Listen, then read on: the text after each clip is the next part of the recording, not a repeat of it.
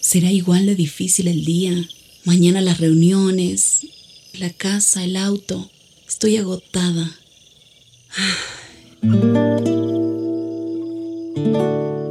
No importa cuántas cosas me hayan angustiado hoy. Me acercaré a Él porque Él tiene descanso para mi alma y mi mente. Cuando mi corazón está tranquilo, puedo escuchar su voz en quietud y confianza. Mi fortaleza está en descansar en Dios. Ven a descansar.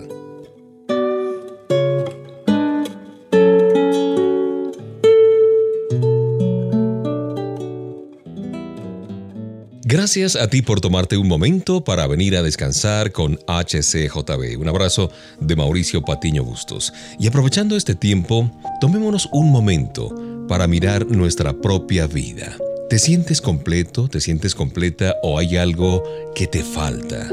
Bueno, para ayudarte a responder esta pregunta, veamos algunas de las cualidades de alguien que es íntegro o que ostenta este recurso tan importante de la madurez espiritual que es la integridad. Una persona íntegra está satisfecha con la vida, se siente amada, no se derrumba por las tribulaciones, por las pruebas, por las dificultades, sino por el contrario responde confiadamente a las mismas. Aún más, siente paz y contentamiento, tiene fe, tiene una buena relación con Dios personal e íntima. ¿Se ajusta esta descripción a tu vida? En el Evangelio de Juan, Jesús se encuentra con una persona que ha gastado toda su vida buscando la integridad. Ella fue la mujer samaritana, de la cual nos habla el capítulo 4 de Juan. Esta mujer manejó su vida de una relación a otra relación, buscando llenar ese vacío de su vida. Jesús le ofreció una mejor solución para su problema. Él le dijo, mas el que bebiere de esta agua que yo le doy no tendrá sed jamás. Esto está en Juan 4:14. Jesús no usó una metáfora para mostrar lo que Él era, el agua de vida que podía llenar el vacío de su espíritu de una vez y para siempre. Jesús usó una metáfora para mostrarle a esta mujer que Él era el agua de vida que podía llenar su vacío, ese vacío espiritual de una vez y para siempre. Muchas cosas pueden hacernos sentir de pronto incompletos, insatisfechos, frustrados, ira contra Dios, relaciones rotas, desempleo, soledad, angustia. Las palabras de Jesús son perfectamente aplicables a todos y cada uno de nosotros. Él es el único que puede llenar vacíos y sanar heridas en muchas de nuestras almas y corazones. Examina tu corazón Pídele al Señor que derrame el agua restauradora de su amor en tu espíritu quebrantado. Solamente a través de Él podemos encontrar la integridad que tanto hemos buscado y anhelado. Disfruta de esta selección musical.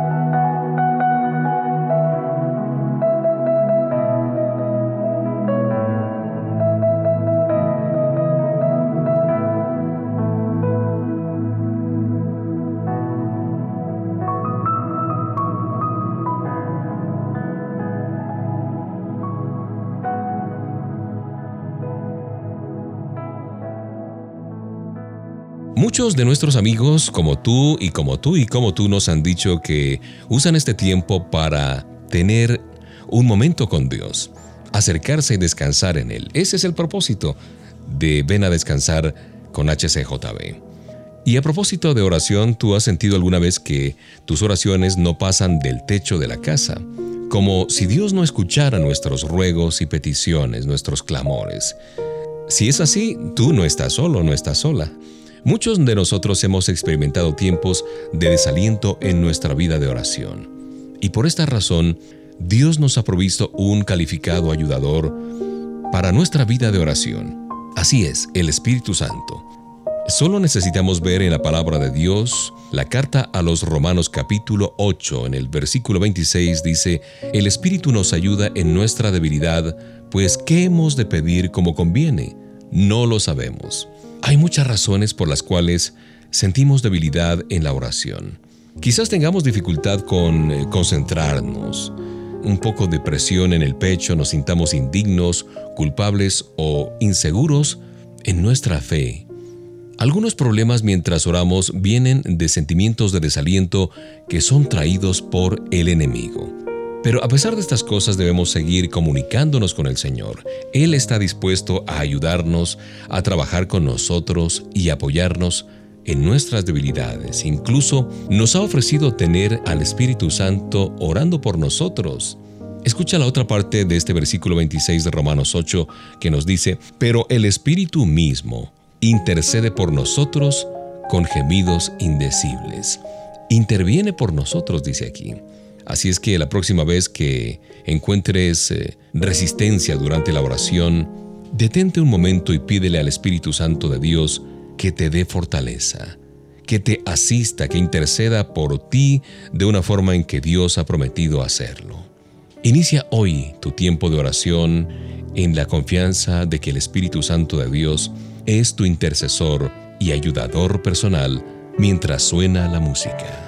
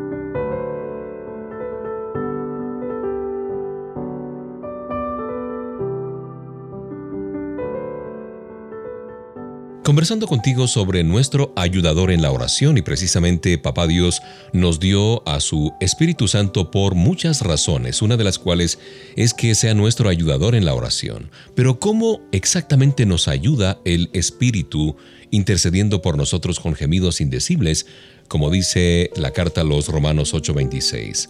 Y en el versículo 27 dice que mientras el Espíritu intercede por nosotros, sus gemidos son comunicados a Dios en forma perfecta, debido a que Dios escudriña el corazón de un hijo suyo, de un creyente. ¿Conoces lo que hay en la mente del Espíritu? El Espíritu Santo también nos ayuda al llevarnos a orar y al revelarnos nuestras verdaderas necesidades. Él permite que vengamos a Dios en oración y sintamos su presencia, la que en sí misma es totalmente satisfactoria. Mientras crecemos en el conocimiento sobre el papel del Espíritu Santo en la oración, es muy importante entender el significado implícito de lo que hemos leído hoy en la carta a los romanos. Orar en el Espíritu en este contexto significa estar consciente de la presencia de Dios. Este tipo de oración se centra, se enfoca en dos cosas de nuestra parte, descansando totalmente en Dios y aceptando una total sumisión a Él. Cuando permitimos que el Espíritu Santo nos ayude, las barreras son levantadas de nuestra vida de oración. Nos sentimos libres de experimentar la paz de Dios y estar así preparados para recibir su dirección. Pero lo más importante aún, el Espíritu Santo nos capacita para estar listos a entregar nuestras preocupaciones aún aquellas que no somos capaces de expresar en las manos poderosas de nuestro Padre Celestial. Por eso dice en esta porción que Él nos ayuda, intercede por nosotros con gemidos indecibles. Él es nuestro ayudador en la oración.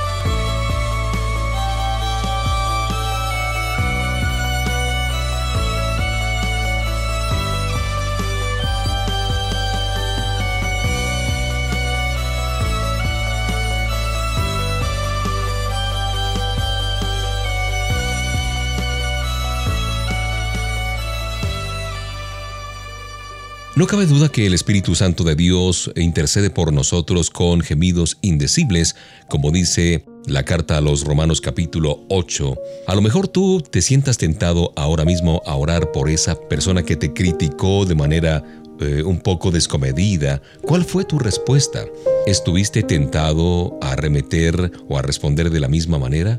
¿O lo llevaste ante Dios en oración? Frente a toda crítica desagradable a nuestros oídos y corazón, estamos llamados a responder conforme al ejemplo de Cristo Jesús. De lo contrario, nuestra frustración no resuelta puede desarrollar raíces de amargura y así limitar nuestro crecimiento espiritual de oración y de testimonio a otros. En el libro de Proverbios se nos dice, se nos llama a recibir y a procesar la crítica correctamente. Puedes leer Proverbios 15:32 que dice, El que tiene en poco la disciplina menosprecia su alma, mas el que escucha la corrección tiene entendimiento.